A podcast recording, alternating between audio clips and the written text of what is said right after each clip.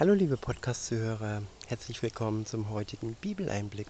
Schön, dass du wieder dabei bist. Heute habe ich ein paar Verse aus dem Markus-Evangelium und zwar aus dem achten Kapitel. Ich lese euch aus der Übersetzung Neue Genfer vor und beginne ab Vers 27. Dieser Abschnitt ist überschrieben mit Das Bekenntnis des Petrus. Dort heißt es, Jesus ging mit seinen Jüngern weiter in die Dörfer bei Caesarea Philippi. Unterwegs fragte er sie, für wen halten, für wen halten mich die Leute?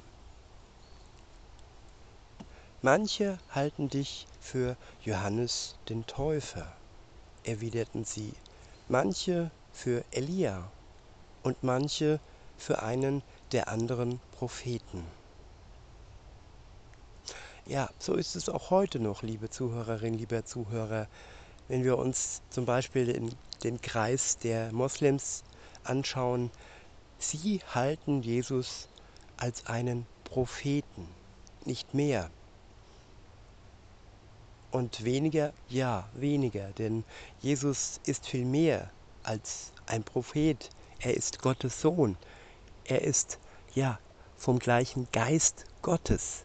Gott und er, sie sind eins. Und er nahm den Weg auf sich, eine menschliche Gestalt anzunehmen, nicht von einem Menschen geboren, Maria hat ihn nur ausgetragen, aber er ist der Same des Heiligen Geistes. Josef hat es nicht vollbracht sozusagen, sondern Jesus wurde durch den Geist Gottes im Bauch von Maria geboren. Insofern wird schon seit Anbeginn seines irdischen Lebens klar, dass er kein Prophet gewesen sein kann, denn diese wurden alle in der Rangfolge von Menschen geboren und auch gezeugt von Mann und Frau, nicht aber so von Jesus. In Vers 29 heißt es, und ihr, fragte er, für wen haltet ihr mich? Petrus antwortete, du bist der Messias.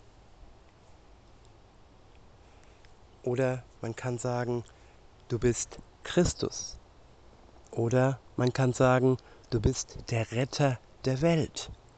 Du bist Gottes Sohn, wie gesagt, von, vom Geist geboren.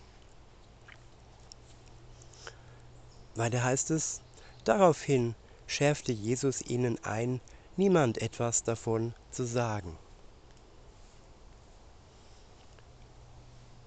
Oder niemand von ihm zu sagen, weil es einfach nicht an der Zeit war, weil er noch mit seinen Jüngern unterwegs war und weil ja noch nicht die Zeit gekommen war, dass all die Neider und all die Feinde Jesus ihn hinrichten durften. Dies geschah später erst.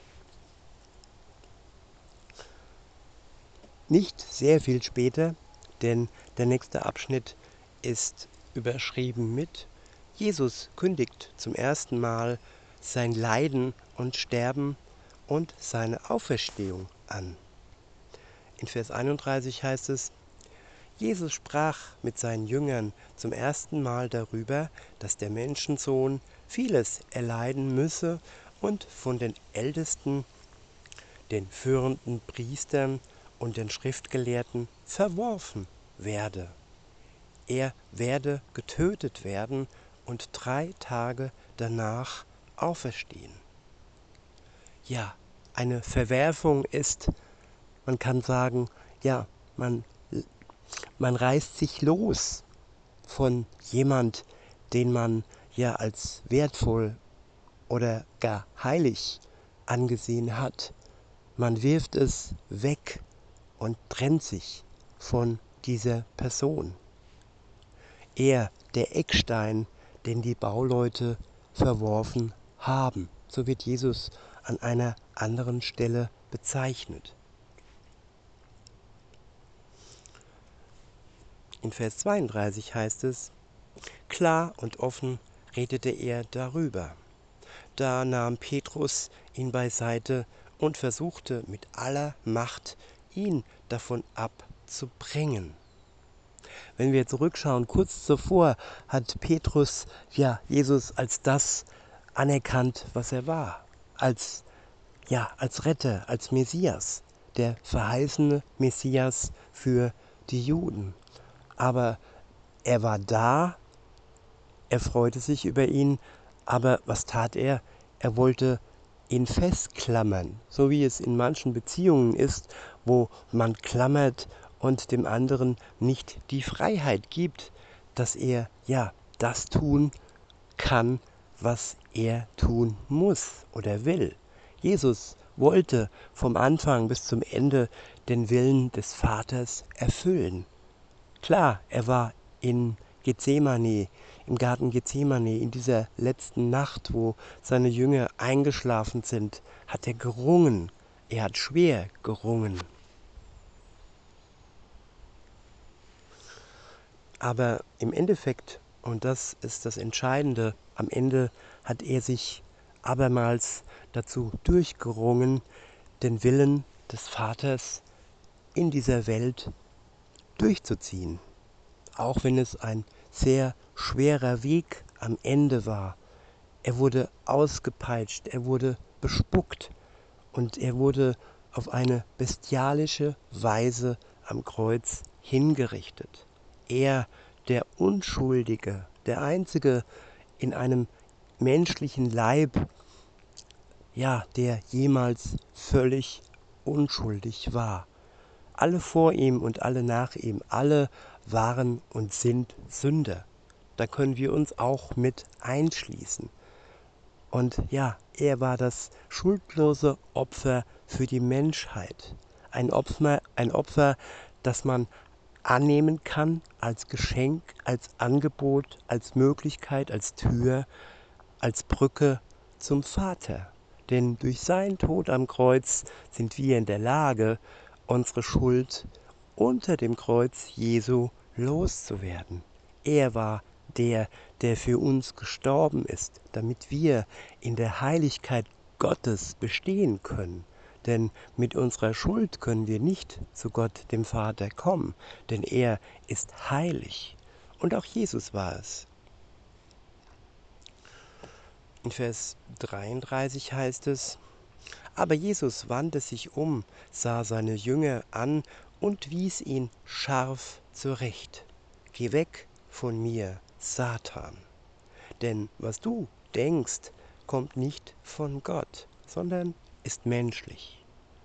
Ja, es ist menschlich, wenn man, wenn wir uns klammern, wenn wir nicht loslassen können und wenn wir ja das Leid des anderen wenn es nötig ist, nicht akzeptieren wollen. All dies war nötig, was Jesus durchlitten hat. Klar, man könnte denken, ähm, Petrus wollte ihm das ersparen, er wollte ihn überzeugen, dass er einen ja, besseren, in Gänsefüßchen Tod sterben würde. Aber nein, dieser Tod war nötig, denn ja, es war unumgänglich, dass Jesus für uns gestorben ist. Der nächste und letzte Abschnitt ist überschrieben mit Anforderungen der Nachfolge. In Vers 34 heißt es, dann rief Jesus die Volksmenge samt seinen Jüngern zu sich und sagte, Wenn jemand mein Jünger sein will, muss er sich selbst verleugnen sein Kreuz auf sich nehmen und mir nachfolgen. Ja, genau das tun, was Jesus tat. Auch er hat sich verleugnet. Er war der Sohn Gottes. Er hätte es nicht nötig gehabt, für die Menschheit, für die Sünde der Menschheit zu sterben. Aber er hat sich selbst verleugnet und er hat das Kreuz auf sich genommen für uns, für mich und für dich, liebe Zuhörerin, liebe Zuhörer. Und wer Jesus nachfolgen will, der darf dies auch tun, denn er kriegt ja auch die Kraft vom Geist Gottes, dies alles zu erdulden. Und nicht jeder wird am Kreuz sterben, nicht jeder wird ja als, als Märtyrer sterben, aber keiner ist davor ja gefeit. Am Ende der Zeit werden viele Menschen geköpft werden, viele Menschen, die sich für Jesus ja, aussprechen, wenn sie gefragt werden, willst du ja diese Religion annehmen und sie das dann verneinen, dann könnte das für sie das irdische Todesurteil sein, aber nur das irdische, denn das ewige Leben kann man uns nicht nehmen. Und dieses Geschenk, das wir bekommen, wenn wir an Jesus Christus glauben, an seinen Tod und an seine Auferstehung, dieses Geschenk kann man uns nicht nehmen. Nur im allerschlimmsten Fall, ja, unser irdisches Leben. Aber das ist eh begrenzt. Denn es heißt weiter in Vers 35, denn wer sein Leben retten will, wird es verlieren. Wer aber sein Leben um meinetwillen und um des Evangeliums willen verliert, wird es retten, weil der Retter Jesus Christus selbst uns rettet. Wir können uns nicht selbst retten, wir werden gerettet, wenn wir unser Leben loslassen und Jesus nachfolgen. In Vers 36 heißt es, was nützt es einem Menschen, die ganze Welt zu gewinnen, wenn er selbst dabei unheilbar Schaden nimmt? Ich wiederhole Vers 36. Was nützt es einem Menschen, die ganze Welt zu gewinnen, wenn er selbst dabei unheilbar Schaden nimmt? Ja, es gibt, es gab einige Machthaber und es gibt auch noch welche, die haben versucht, die ganze Welt zu gewinnen. Ich sehe mir mal, ähm, ja, Hitler an, der wollte alles erobern, der wollte alles gewinnen, der wollte das neue tausendjährige Reich äh, gründen. Ja, eine Religion war das. Und viele haben ihn als Religionsanhänger ja bejubelt und schier angebetet. Aber er war nicht auf dem Weg Gottes und hat am Ende unheilbaren Schaden genommen. Und so wird es jedem gehen, der denkt, mit Geld und Macht könnte man die Welt gewinnen.